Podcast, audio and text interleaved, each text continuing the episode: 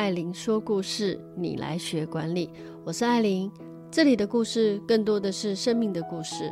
如果你也跟我一样喜欢从故事中学习，欢迎一起来互相成长哦。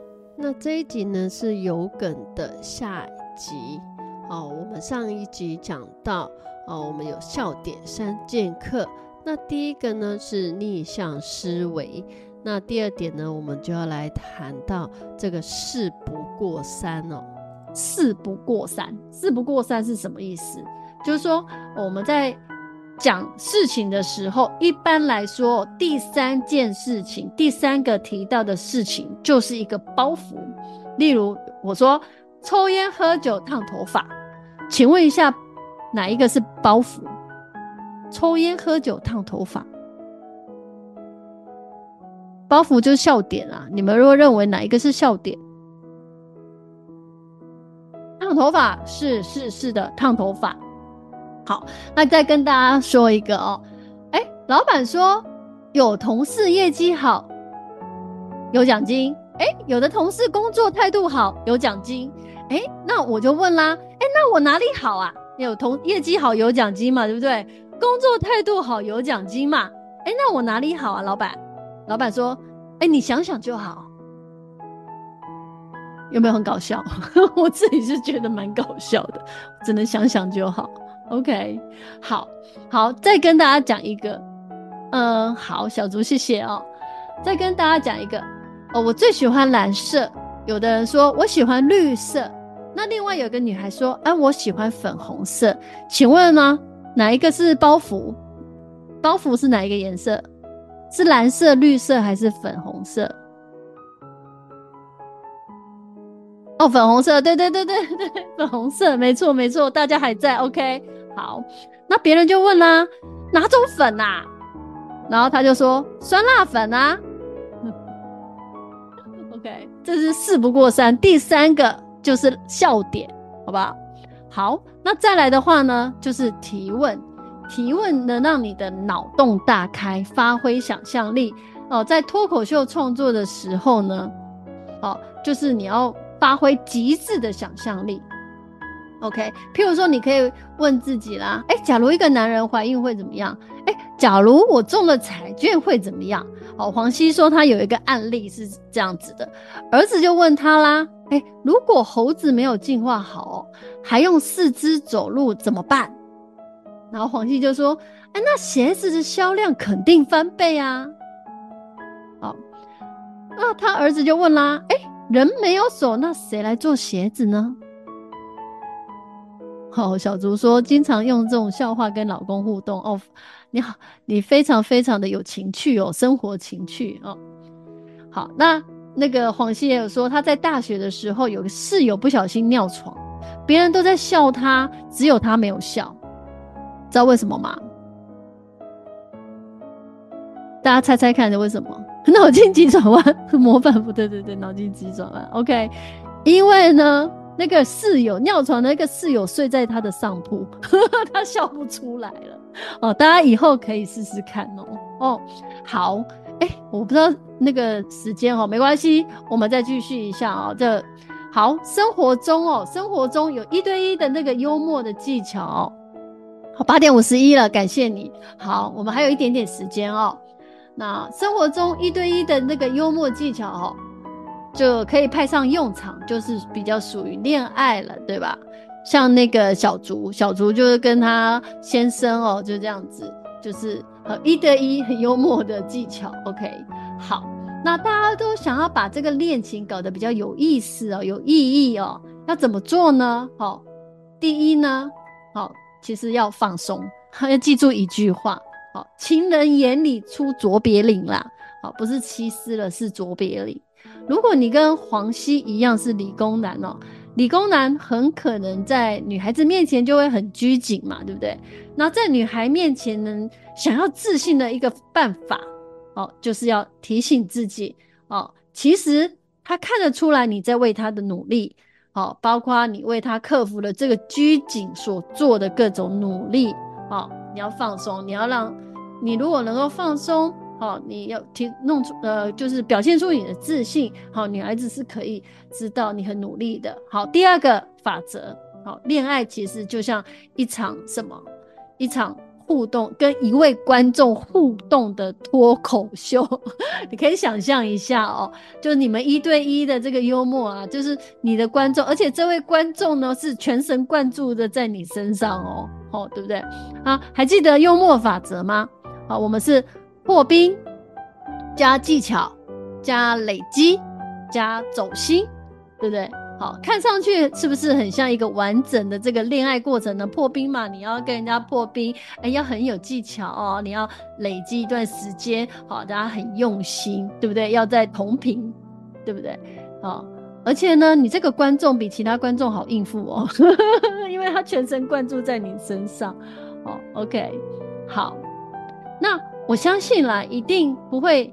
呃，有人不用甜言蜜语，你就可以恋爱很成功，哦，有有没有这种人？所以呢，这里的情话哦不能少哦，情话不能少哦。啊，我想问问大家哦，请问你听到最深刻的情话是什么？有没有人可以分享一下，你听到最深刻的情话是什么？好，我在这里分享给大家哦，大家可以记下来哦，可以记下来说给你的另外一半听哦。好，第一个，如果爱上你是犯罪，那我希望哦，在你的心里服无期徒刑。好，爱到极致是放手，哎，是不错不错，那个是静静说书，我们下下一场静静说书。哦，小竹说，嗯、呃，你知道我的前世情人是谁吗？然后小竹说：“哦，是你呀！哇，好浪漫哦，超浪漫的，土味情话吗？你有吗？可以分享一下，阿果。好，那第二个呢？好，分享第二个。不想成为呃，我不想成为什么特别的人呐，我只想成为特别爱你的人。哦，有没有觉得被电到的感觉？好。”，我再分享一，我再分享几个哦，你们赶快抄下来哦。我的双手不不太大，只能刚好握住你给的幸福。我 我听我听听觉得哇塞，真的好幸福哦。然后还有第四个，第四个说你不用多好，我喜欢就好。那第五个，好，最后一个最后一个了。好，小时候呢，我想当超人。我现在呢，只想成为你的人。哇，太泡沫了。好好好，好，大家有没有记下来了？很重要哦。好，我们来看一下下一个。好，这一刚刚我们讲哈，情话支撑不了爱情，但是幽默就可以哦。好，大家要学一点幽默。来，我们来看一下这个开得起玩笑的好朋友。好，有人说哦，知己是人生最大的财富。哦，没有友谊的人生不叫完整的人生。大家有这样认为吗？嗯，我至少我也是觉得啦，我也是这样认为的。心理学家哦也在宣导哦，他说每个星期呢要跟朋友或闺蜜呢至少聚上一次，喝酒、聊天、唱歌什么的哦，这样子很有利于你身体的健康。好，俗话说患难见真情啊，啊，当你患难的时候呢，有没有一些朋友能够陪你一起度过难关呢？好，以前艾琳很认真，我刚刚有说过，一开始的时候就有说过，其实我不太开得起玩笑。那我上学的时期呢，有一群损友，哦，天天都在损我。哦，那个时候，我从那个时候我才开始懂得放松，懂得幽默，懂得调侃自己。那如今呢？哦，这些损友也快三十年了，这样是不是说出自己的年龄了？好，我们现在还是说说笑笑啦，非常的互相开玩笑。好，我也非常感谢他们。你们有这样的朋友吗？还是你们也是那位朋友呢？好，那别人说岁月是一把杀猪刀哦，大家都听过，对不对？那对脱口秀来说呢，岁月就是一把刻刀。他把幽默感情呢雕得很细琢，成了一个最好的段子。那友谊也是一样的，最真挚的友谊呢，是经得住岁月的考验。好，好，我们再分享一个百分之哦，看一下哦，同事之间的幽默，这也很重要哦。我们百分之九十五的人在选择工作的时候呢，哦，想要获得稳定的这个收入嘛，对不对？那你又希望呢，工作能够轻松自在，但很遗憾啦。在这个现实生活中呢，哦，大部分的人呢，哦，你都需需要把这个大部分的时间跟精力，哦，投注在这个工作。所以呢，在工作的时候，你跟同事的聚餐也是免不了。但是呢，我们尽量呢，不要出风头，不要太出风头啦，默默的保持自己的人设，也不用说刻意去讨好主管啊，过分的亲近其他同事啊。哦，那别人在抛话题过来的时候，你可以用你的幽默来接上话，那就可以了。好，譬如你在跟同事闲聊的时候说：“哎呀，你怎么吃那么少啊？是不是在替我减肥啊？”哦，这恭维了对方，又拿自己开玩笑，好，可可以显现出你的幽默。好，如果呢，你可以用这些幽默来拉近自自己彼此。好的距离跟对方之间的距离的话呢，其实呢，你是可以占得优势，哦，节省时间跟精力，哦，这时候你要做一些功课啦，譬如你要了解，就是呃知己知彼嘛，你要了解对方啊，哦，经历啦、喜好啦，提前了解一下，好，你才能根据这些资讯呢，好去设计一些，也不要说设计了，啊，去嗯。整理出来一些比较幽默的例子哦，但是呢，你要记得哦，不要拿对方来吐槽哦。不过你拿自己寻开心是可以的，好，同事间的幽默哈。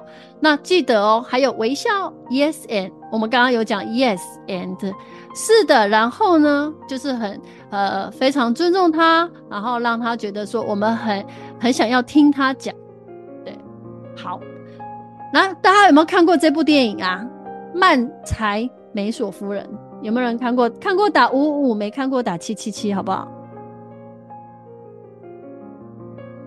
哎、小猪有看过，像说打五五五，没看过打七七七。其他人呢？小凤没看过。OK，哎、欸，还蛮多人。阿广也没看过哦，大家可以去看一下，我觉得蛮酷的哦。这一部那个《漫才美索夫人》，他其实那个编剧呢，编剧艾米呢，他的父亲呢是单口喜剧演员。哦，他本身也是犹太裔啦，有这两项的背景，让他把这个犹太呃女性这个喜剧的演员的遭遇呢，好、哦、把它写写得栩栩如生。那片中其实有几位角色也是真的有其人哦。哦，这个台上的这个女主角，这女主角是叫做米奇。哦，她是在她是美国，她是以美国喜剧大师琼瑞佛斯。好，琼瑞佛斯作为原型的哦。那剧中呢，这个女性呢，这个米奇呢，是接受良好的教育。哦，她拥有了她的所有的一切，完美的丈夫，两个孩子啊，还有很棒的这个公寓啊。哈，但是她的完美人生呢，却却是在一次的呃意料之外转折了，就是她父亲外遇啊，她的丈夫外遇了。那一夕之间，改写了她的好下半生。哦，他把这个才华显露，然后走出这个舒适圈，好努力成为蜕变成为一个优秀的这个独角喜剧演员。好、哦，其实这个这那个年代啦，那个年代是以男性为主的这个社会，呃，这个社会啦。那女性如何自觉找到属于自己的未来，而且成为这个喜剧演员，这个独角的喜剧演员，其实很不容易的哦，所以很推荐大家入坑。好，我在这里呼吁大家哦，请大家留到最后。那我跟待会呢，跟主持人之余呢，会来分享我们的这个有梗的这个小故事。那也希望有梗的伙伴呢，等一下一起交流啊！我先把主持棒交给我们最美丽的主持人之余。那之余我们来开始喽。好哇，我们跟大家分享一些有梗的小故事。嘿，爱你，最近好多人都去打玻尿酸、脉冲光，我看你的鼻子很挺哎、欸，你是不是也有去做啊？哎、欸，之宇你怎么知道啊？我就说嘛，鼻子那么挺，应该是做的。你是去哪一家？是谁做的？哎、欸，就那个啊，我爸跟我妈做的。大家不要觉得很冷哦，其实这个真的是艾琳真的有遇过，真的有遇过有人这样跟我说。艾琳真的有做遇过的这个，大家的反应比较。阿果说你笑了，可是真的很好玩。那是不是听得意犹未尽呢？不要走开，我们马上回来。艾琳在办公室的时候，我在我们那个时候在在在写一个专案的报价，然后那个专案的报价其实是蛮严肃的。他那个报专案的报价做什么什么翅膀，就譬如说 canine wing，canine wing 这样子。好，那那时候那个报价老板一定会看，因为是报价嘛。那那个时候艾琳写完之后呢，我就被老板叫过去，哎、艾琳，你刚刚写给客户的那一封信写错了。错了一个字啊，严重啊，然后感觉好像蛮凶的，对不对？那那封信呢？我把这个 wing 就是翅膀写错了，少了一个 g。好，那你知道我说什么吗？我就很皮，我就跟老板说啊，老板不好意思啊，因为我太想赢了。老板马上就啊，好了好了，算了。对，有时候就是对，有时候就是。你你如果太认真哦，在跟那个很认真的道歉或怎样，就感觉说你这个生活，好像就很没有乐趣。然后你突然间跟老板这样说的时候，他就啊，好啦，算了，你想赢嘛，我们要赢了这这个专案，哦，那也不会跟我计较了，写错就算了。你的，我看艾琳其实还有一个蛮有趣的可以分享广西的语录，但是。就是希望大家听完以后不要把我们的书寄回来。对，这个也蛮好笑的。就是说，黄西语录哦，他说有一些明星他在微博上面说自己家没卫生纸，哇，那粉丝就马上寄了一屋子的卫生纸给他。那黄西也想学他嘛，好，他也在微博上面说，哎、我家没卫生纸了。那他的粉丝呢，马上把书寄，把他自己的书寄回去，寄还给他了。对，对，然后我就说，我跟志宇以后不要再不要说我们家没卫生纸，你们会不会把书给寄还给我们呢？应该大家不会这样对待我们吧？那我们再分享一个，就是我觉得就是应该蛮多人都有类似的经验，就是啊，自从我办了健身卡后，我就有一种参加奥运会的感觉。呃，是一种运动的感觉吗？不是，是四年去一次。四年去一次，哎、欸，大家有没有觉得这个是刚刚运用了那个三笑点三剑客的哪一点呢？大家知道吗？大家还记得吗？三剑客哪三剑客？大家还记得？可能忘光了。太好笑，我只记得笑点的地方。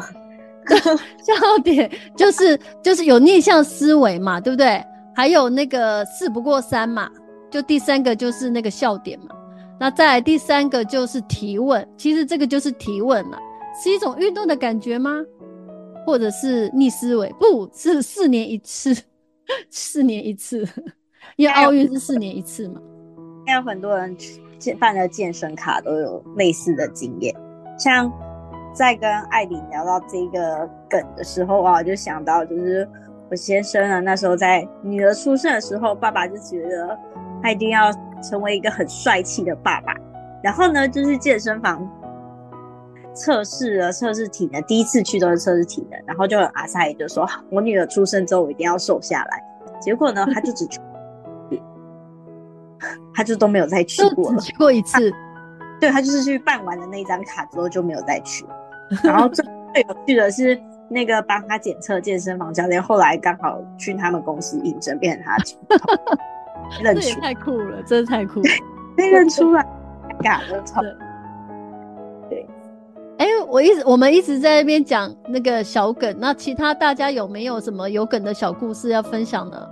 刚刚小竹说有一次她老公说，我觉得我记性不好。我突然回，可能你脑袋都装我了，才会忘了其他事。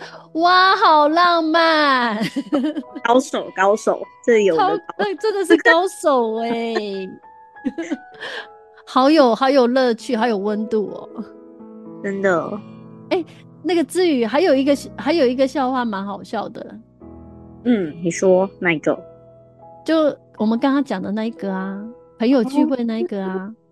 好哦，就是我现在是个固体和液体空间位移专家。这个，哇，对啊，哎、欸，至于这太深奥了啦，能够说的通俗明白一点吧？哎呀，就是送外卖的啊，呃，送外卖，大家有没有发现？有没有有没有有没有 get 到这个点啊？这这这很专业，这我刚。听到我也觉得好好笑，对，这个蛮好笑的。嗯，还有啊，嗯、我在讲一个，就是那个朋友的老板面试啊，跟他说要跟着他工作，一定可以发发发。那后，后来他才知道，原来老板说发发发就发微博、发微信、发小广告。本来以为是赚，好笑的。哦，我觉得有一个还蛮就是。贴合目前最近的那个氛围，嗯，就是假期结束后啊，不管是假期结束还是我觉得聚会啊，就是很多带着特产来公司，嗯，是是是，对，然后就有人说我带来的肉啊，至于好棒哦，在哪里呢？在我身上哦，哇哦，不知这个也吗？尴尬了。这这可能要就是实实际在那个情况下，你在这个变，哦，它就会变成一个蛮有趣的事情。没错，没错，很好玩，对啊。所以说，其实。我觉得这是我们都要学跟艾琳学习的地方。哦，没有没有没有，跟那个《有梗》这本书一起，跟黄西一起学习。我觉得他蛮酷的哎哎，我可以把那个他第十六届、第六十六届在白宫讲的那个有没有？他那个不是他不是那那个时候成为头条新闻吗？他那时候不是还很幽默调侃那个副总统，就现在的总统美国总统拜登啊？我觉得蛮酷的哎，可是里面有一些梗真的是。呃，你要很了解一些历史，或者是那种，呃，你才能够知道哦，有一些文化什么，才能知道他 get 到他的点。那我觉得非常酷。那等一下呢，我可以就贴在那个赖群组，我们大群的那个照光之星的那个赖群组，大家可以上去听一下，我觉得非常的酷。嗯，所以幽默啊，它是一种语言的艺术，更像是好的艺术。嗯思考多，自然而然就会形成自己独有的风格。像阿姨今天在分享，其实现在脱口秀在台湾也很流行诶，我看好多年都很喜欢看这样的节目。是，对啊。那我还是建议大家，就是说，哎、欸，有人会说，哎、欸，我的你的梗好冷哦，啊，不好笑，那又怎么样呢？对不对？我们的幽默感是为了成就自己，让自己的生活更快乐、更丰富，是不是？所以呢，当有人跟你说不好笑的时候，你可以问他，那又如何？哦，或者是我都自己笑啦，我自己先笑。真的，就是在舞台上，我想一个那个很会讲脱口秀的龙龙，他说在舞台上只要够好笑、够敢讲，就能讲有想说的话，嗯，你不需要去在意别人听了会什么样的反应啊，你就是勇敢的说，总是会。到某个人的点吧，对，说 yes and 哦，好棒哦，小凤你超棒的，你学起来了，yes and 超棒的。哎、欸，那还有没有其他人呢？我们要不要那个米尔斯？你是不是紧张的发抖呢？我从来没有一场读书会这么紧张过，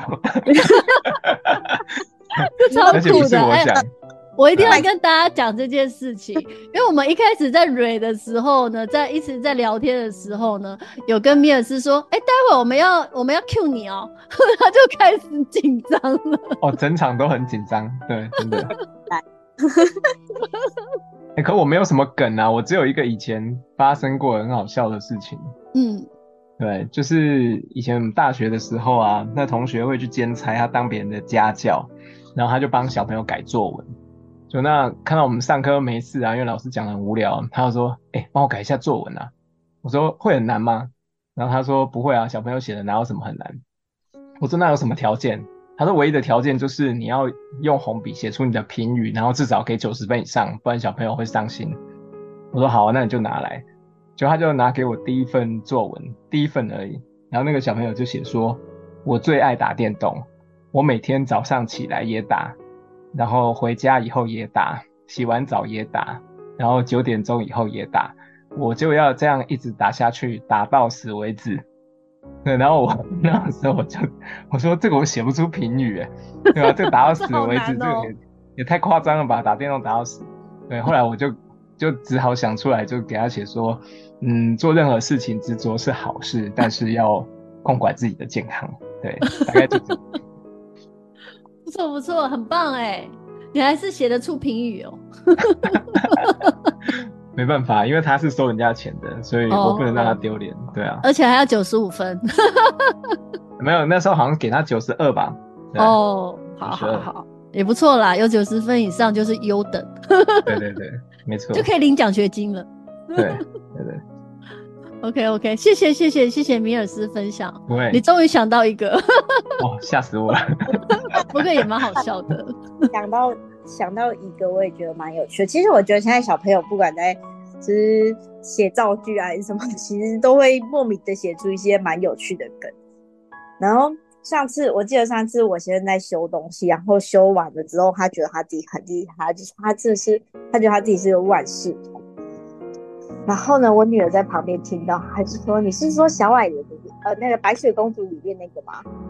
白雪公主里面有一个小矮人叫做万事通，然后他爸爸要自夸，这样子的电影剧变很好笑，听到的时候瞬间笑，我马上瞬间有那个那个万事通的那个那个影像那个画面出来了。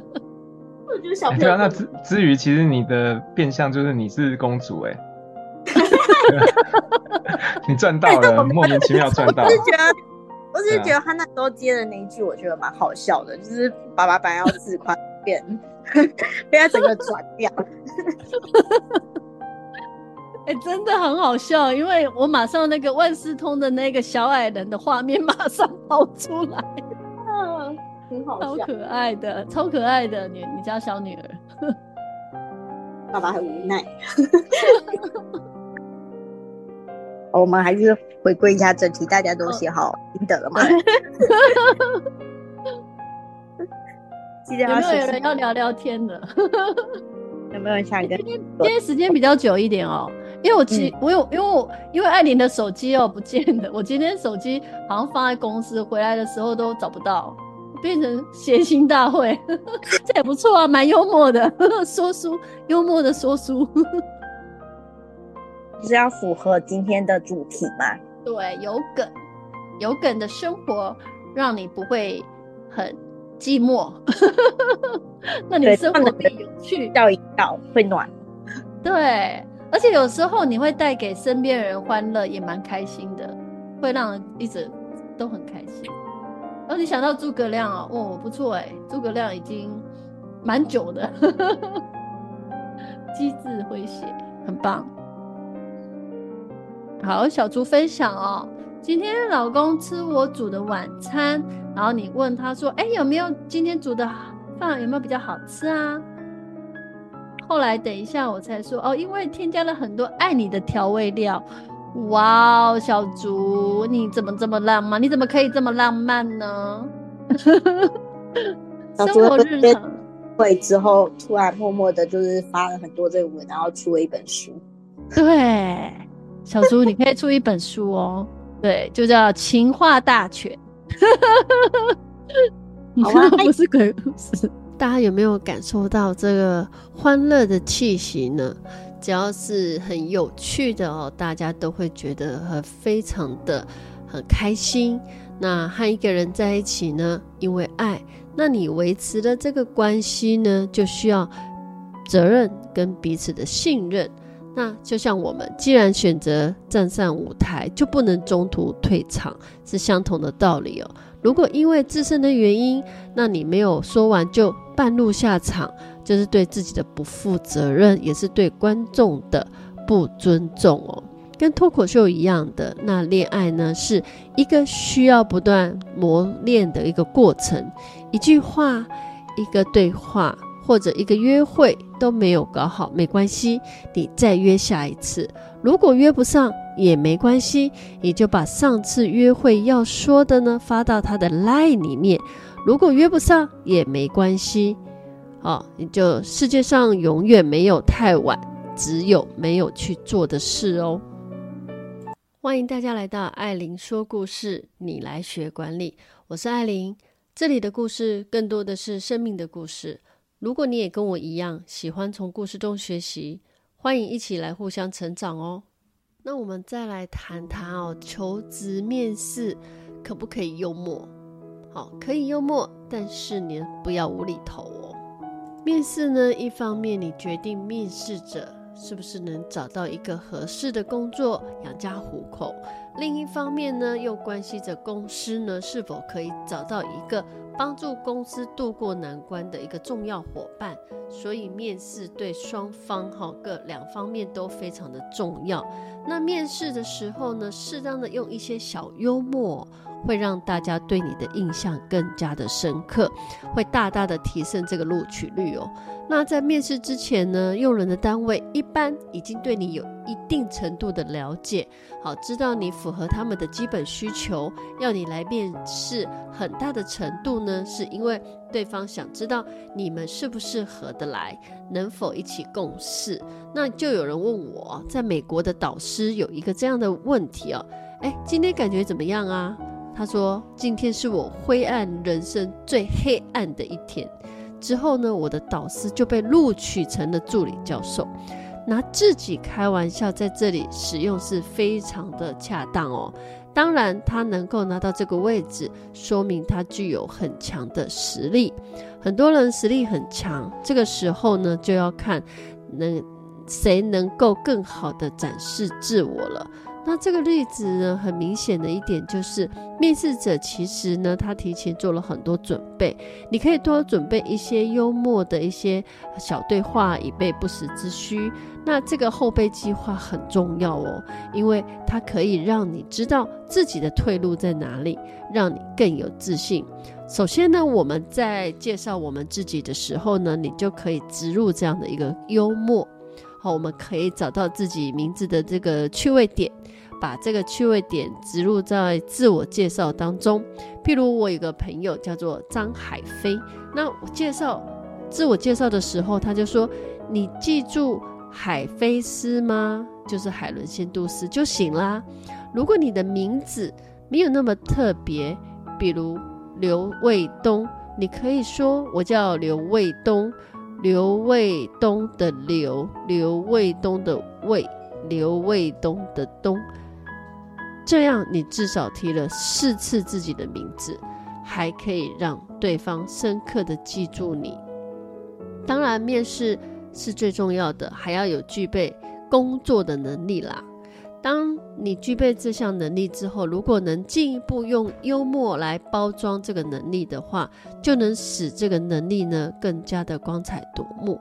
那譬如说，有一次我去呃。黄西去做脱口秀俱乐部面试的时候呢，老板就问呢，就说：“哎，黄西，你最擅长什么啊？”那黄西想了想说：“哎，我白天在实验室工作，我最擅长的事情就是研究癌症。我发现癌症病人最需要的不是抗癌药，而是快乐。所以我想改行说脱口秀。”老板很欣赏我。哎，我被你的这个才华跟目标给感动了啊！不然你先去门口拉两个客人进来消费，我就让你上台表演了。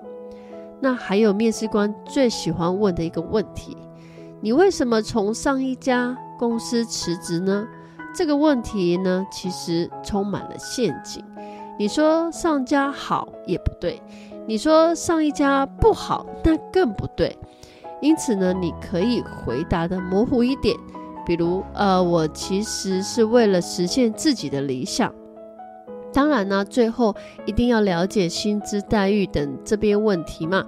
对方也许会问啦，哎，你对薪资待遇有什么标准跟期待呀？啊，我知道这类问题我们似乎不好意思或者不方便直接说嘛。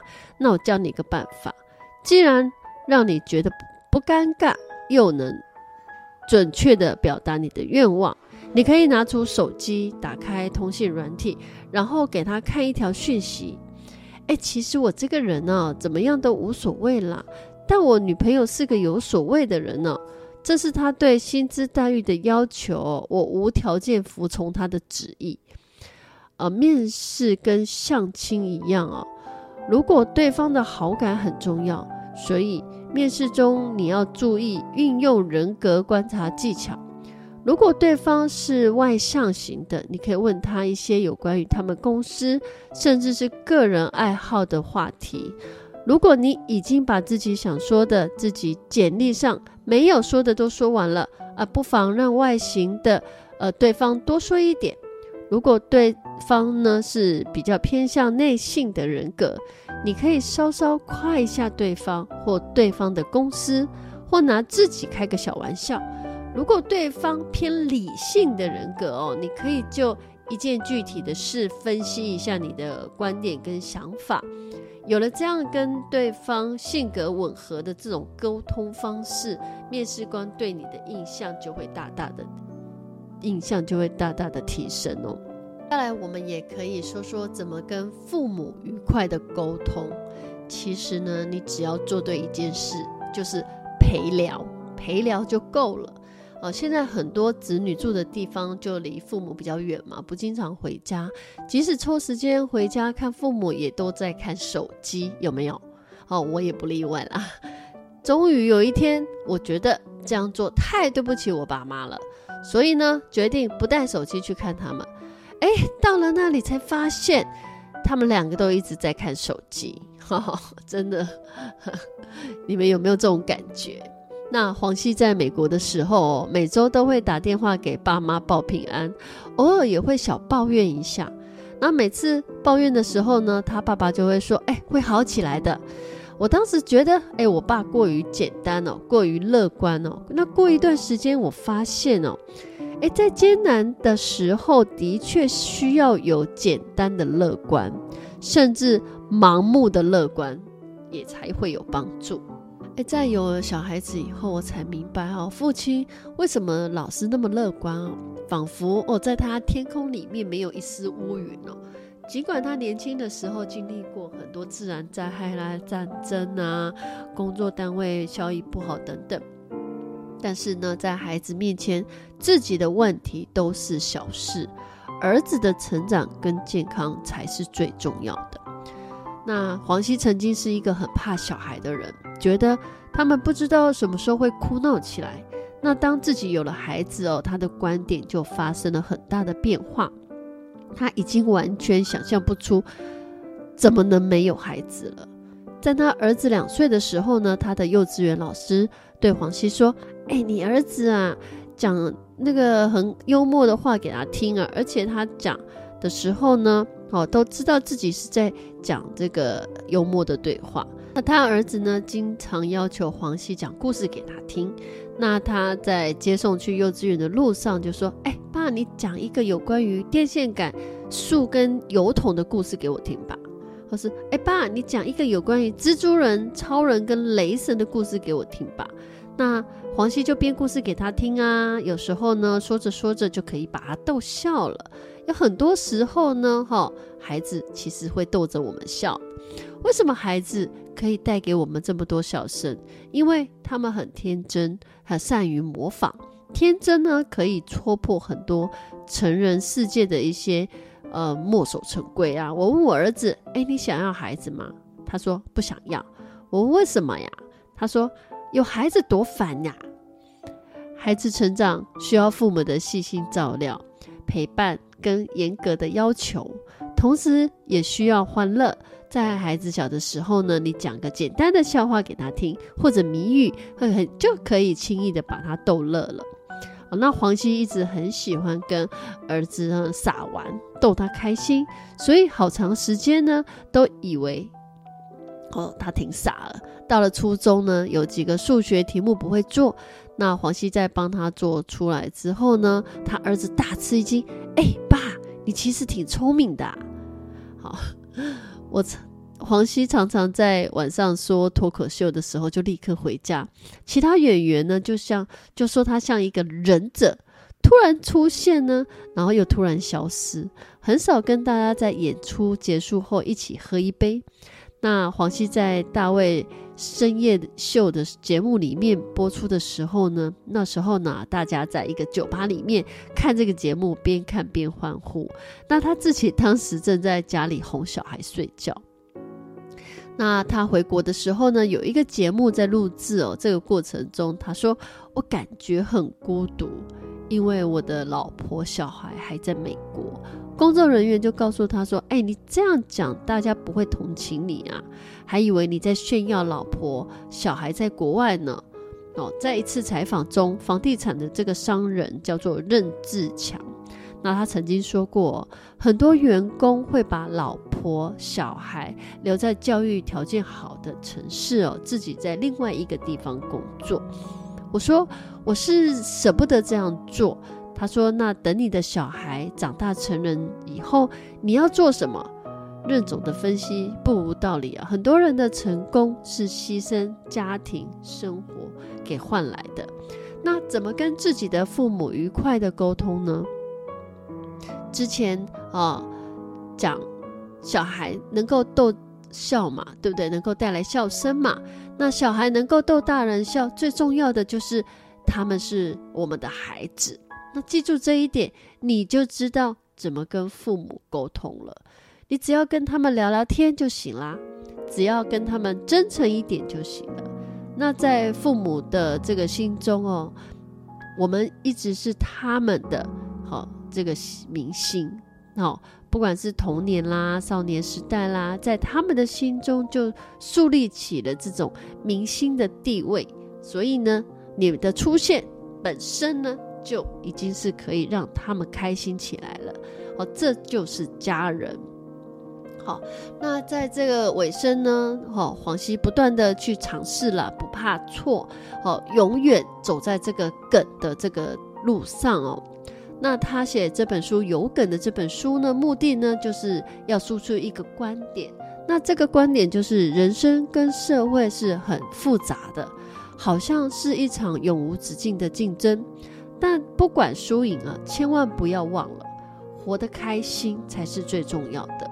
好，他有一个朋友说，啊，幼稚园学了二加二等于四，我小学三年级才学会，但我也学会了。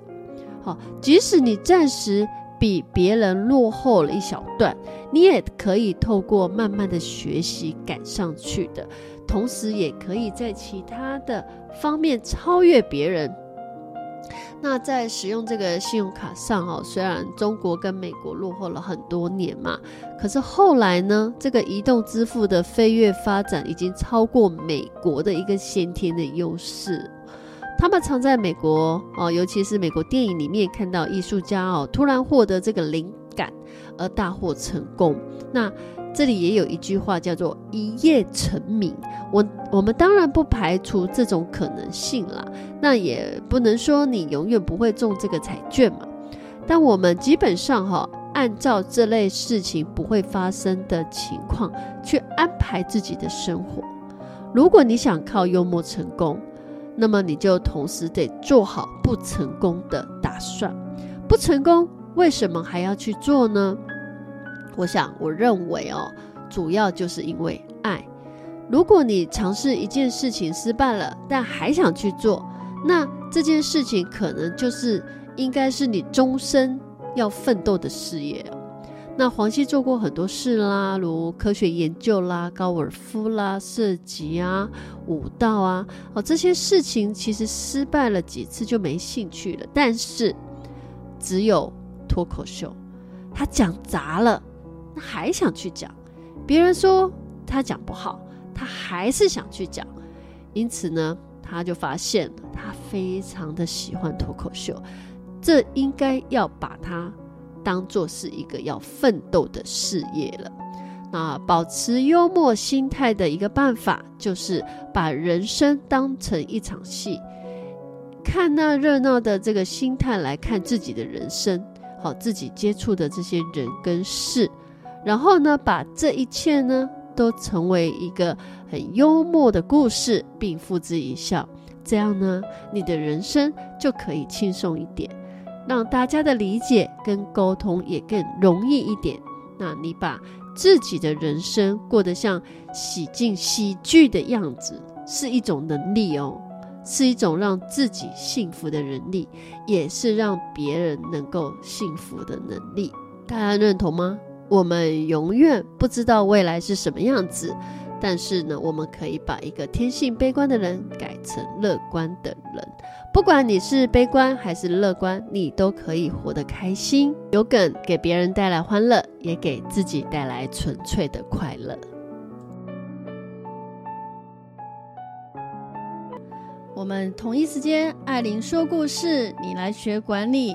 每周三中午十二点到一点，我们空中再会，拜拜。